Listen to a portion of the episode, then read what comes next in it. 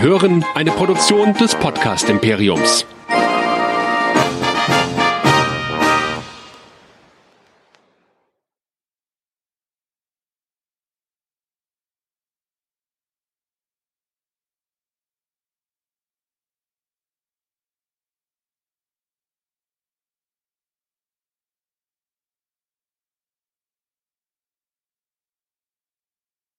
Herzlich willkommen zu Game of Nerds, der Game of Thrones Podcast Show hier bei nerdizismus.de.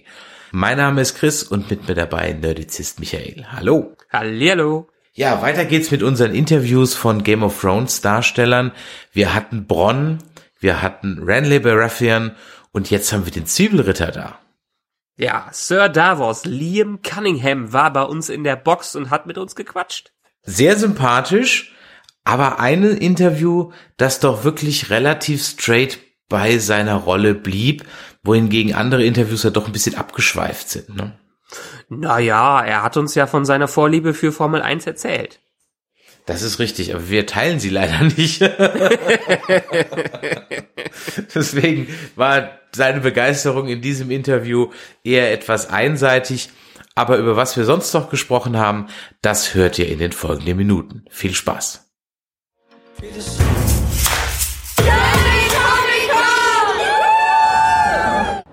Hey, we're back with our next surprise guest. We're here with Liam Cunningham. You best know him as Davos Seaworth from Game of Thrones.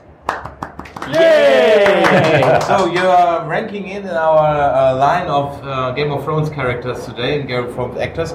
We had uh, Bronn here, we had Renly Baratheon, so you're third. But you have to talk to him. He's a really special Game of Thrones actor guy, and he's So a very good friend with Ian Beattie. Ah, okay. Yeah. Ian's a good guy. I met, I met him can a talk. few times. Yeah, I met him a few times, Yeah. and uh, he's just a, a, a spectacular sport. To, yeah, to he's a have good guy. He's a lovely with. guy, Ian. But yeah, we here on the German Con- Comic Con with a lot of nerds, with a lot of nerd stuff. That's why we come here. So we asked each of our guests if they are themselves feel they are nerds in a rating from one to ten, and ten's the best. What would you say about yourself? well, it depends. I, uh, there's people are nerds about certain subjects. Like there's Game of Thrones nerds, or there's Star Wars nerds, or there's whatever. So I'm, I'm my particular nerd leaning is is probably towards Formula One. Okay. I'm a big Formula One fan. Yes, Still- of course. It's a brilliant season this year. Absolutely wonderful okay, this season. season, yes, I give you a right. was really, really, really good. But I have given, I was going to say given birth, I haven't, my wife gave birth. Of my three children, uh, the three of them have, are, are nerds. My daughter is a video game designer. Oh, really? Yes, and her first game was, you know, Apple Arcade? Yes. This year, one of uh, the first uh, 50 games that was announced by Tim Cook, wa- one of the games was my daughter's Oh, game. Amazing. So I'm very proud of her. She does. Uh, she works for an independent gaming company in Ireland. My other son is a huge, a huge gamer, major gamer. Uh, he's very happy that uh, Halo, all the Halo games have just come out on PC. he's he's now no longer my son. He's dead to me. he's just playing this all the time. And my third son is a is a, a very very passionate chef, and he's only 19 since last week and he's working in a two star Michelin restaurant in Dublin. So they all have their nerdy, but they're not like, you know, their life is not nerd, but of what they have, their passion is they're very nerdy about. And I celebrate that. It's a wonderful thing. So Formula One, which Yes. driver for you? Oh, oh no, it's always been Kimi Räikkönen. It has to be the Iceman. He's he's just the best. He he. He's a magnificent driver, ex-world champion, and he doesn't play the game. Uh, he he's he's his own man.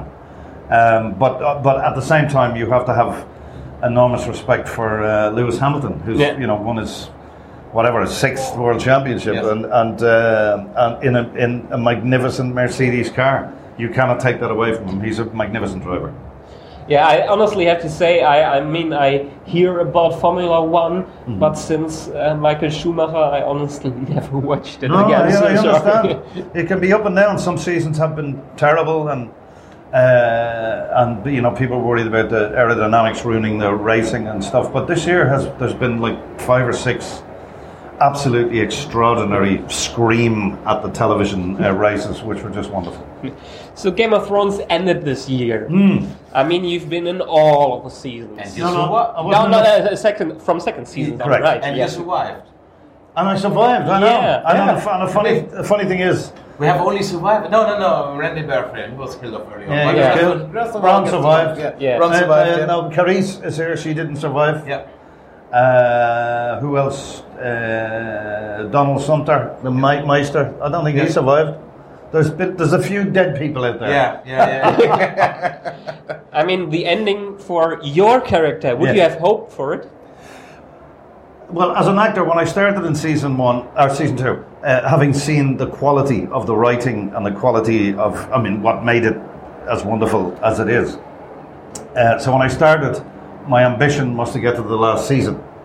But of course, typical actor, when I got to the last season, I wanted to get to the last episode. So I was very happy when I got to the last episode. You never got a prank call that you died. No, no, but I, everybody thought. I mean, there was there was kind of really no point after we knew that what they were doing. Okay. uh, everybody assumed they were Yeah. going to die. Yeah. So there was no good in telling people they were going to die because they just went, oh, yeah, okay. They just accepted it. So, uh, when do you get the script for the last episode? When did you know how it ends? uh, well, Pretty I, early on, or is it at the read through before we started, uh, they Really? sent me, I was in New York uh, and it was paperless uh, for security to try Yes. and keep the story Yes. quiet. And they sent it to me in New York, and I the passwords they sent didn't work. They didn't. Well, I couldn't open them.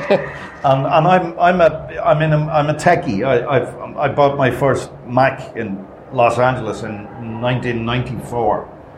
Uh, so I know my stuff, but they all assumed, oh, the old man can't open it. so, so I brought I brought my stuff in, and I gave it to them. I said, okay, off you go, open it. I, so I hadn't read the script because I couldn't see them, and they went, it's like this, and they went, oh, it won't open. And I went, I told you. so I had to go in through somebody else's uh, passwords, and, and then so the first time I found out that I got to the last season was at the read through, which is in the documentary. You can see us sitting around the table. So that's when I found out that I made it.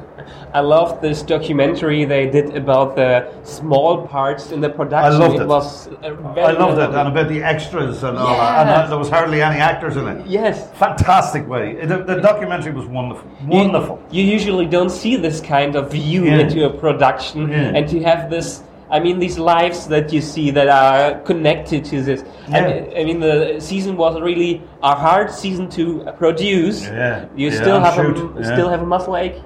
I'm still suffering. Yeah. My feet are still cold and wet. It was horrible. Yeah. No, Never and- again. And then it was aired, Hmm. and then fandom happens. Yes. Yes. Yes. Th- there was one or two complaints. Yeah, I one or noticed. two, yeah. yeah, one or two. Listen, my philosophy about it is when you take away something that people absolutely adore, uh, it didn't matter what we were going to do, uh, love it or hate it, it didn't matter. If, if it was perfect, I think people still would have been really annoyed because we were taking something away from them that they didn't want taken Yeah. away. So I think they really got pissed off. They were really, really annoyed about it. Um, uh, so, and I mean, even when we were filming, David and Dan said, when this comes out, we're going, we're going to an island with a case full of tequila and no, and no mobile phones. They knew they were going to get it in the air. I mean, look what happened at, at the end of Sopranos. Yeah. There's Yeah. been very seat where they kind of gone, what? That's it? Yeah. Uh, and they get really, you know, p- people get annoyed because you're you're taking away something they adore. Yeah. I mean, yeah. I still we have the books Mm. to uh, be happy about that. Still, still come out. Do you read the books? No, No, no, not one. never tried them. They're they're, they're too heavy. yeah, Uh. George or, or Martin uh, is. Uh, I have to avoid him now because every season he says to me, "Have you read the books?" And I went, "George, no, George, not yet." so he told me when the show finishes, he wants a full report. Yeah. So I'm not. I'm not staying in the same country in case he finds me. So we have uh, some question in the chat. One uh, participant in our chat is asking, "Will you be the next Doctor Who?" I was nearly a Doctor Who years ago. Uh, yeah, yeah. When, when when Spielberg was producing it in America, uh, we had some chats, but they wanted me to commit for too long, so I said no. But uh, I was in Doctor Who with David Warner, who's here. Yes, yes. I was uh, Captain Zhukov. Uh, I was a Russian uh, submarine cap- captain with the uh, the Ice Warrior. I think he was. Wasn't Yeah, he? yeah, it was. Uh, no, it wasn't Matt Smith. It was. Yeah, it was uh, Matt Smith. It was yeah, Matt yeah, Smith. yeah, yes. yeah. Gorgeous guy. He was very welcoming, and uh, I had such fun because uh, uh, look, I'm I'm close to death. My um, uh, uh, Jon Pertwee was my was my Doctor Who. I think it's a bit like James Bond. My my James Bond was Sean Connery. Uh, so everybody had their own. So, but to be actually doing Doctor Who, I couldn't say no, and it was wonderful to do. My doctor is, is actually Matt Smith. Yeah. I tried David Tennant before, Mm-hmm. um, but couldn't get really into it. But Matt Smith got more cinematic, Yeah. and I loved that uh, about those those shows. Yeah, I think you know what. It, eventually, even if you're not mad about Doctor Who, a Doctor Who will come along that you will like. That's so. true. It, you know what I mean? You will. It's you know it's the same. People will say Pierce Brosnan was the best Bond. Some other people say Roger Moore because they like the funny bit of it, and you know, uh, and people love Daniel Craig. Uh, you know, uh, it's uh, different tastes for different people. And I think Jodie Vive la Whittaker, différence. and I think Jodie Whittaker is just fantastic. I haven't seen one thing, and I've worked. I did a movie with her. She's fan- fantastic actress, uh, wonderful, wonderful girl as well. She's a lovely, lovely one. Uh, but I, I just haven't got round. I haven't seen any Doctor Who's lately. So all of our guests, they can choose something of this. Yes. Ooh. Because we know um, uh, English-speaking uh, people are very eager on German candy or, or German booze.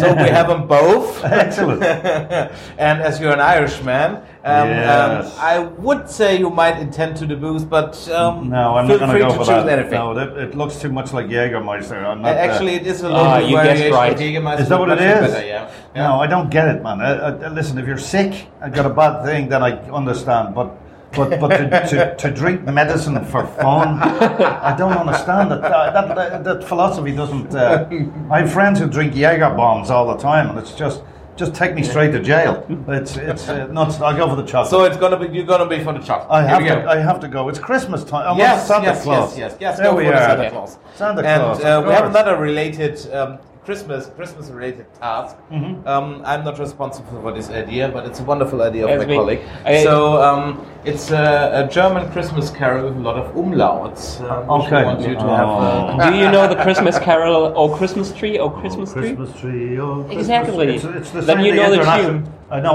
Just a tiny. I don't know the carol, but how am I to do this? This Okay, what so uh, every guest thinks a little bit of it. Okay, go on. So there's the lyrics and Try the third Uh, chorus because yeah. all, all your colleagues had on the one second. This is just to make a fool of ignorant people. That's terrible. Yes, I get you to do Irish. My my language would be fun. Okay. Oh Tannenbaum, oh Tannenbaum, die Kleid will mich was lehren. No, I'm not doing any more. Okay, but that's okay. That- that- that And really it almost, it almost also sounds a little bit like Alex. So it's, it doesn't sound like German. thank you very Thank you much. very much for being Thank you here. for being here. Thank you, Thank thank you you. much for being Thank here. you. So, vielen Dank für den Stream und äh, wir hören uns gleich nochmal für den Abschluss heute.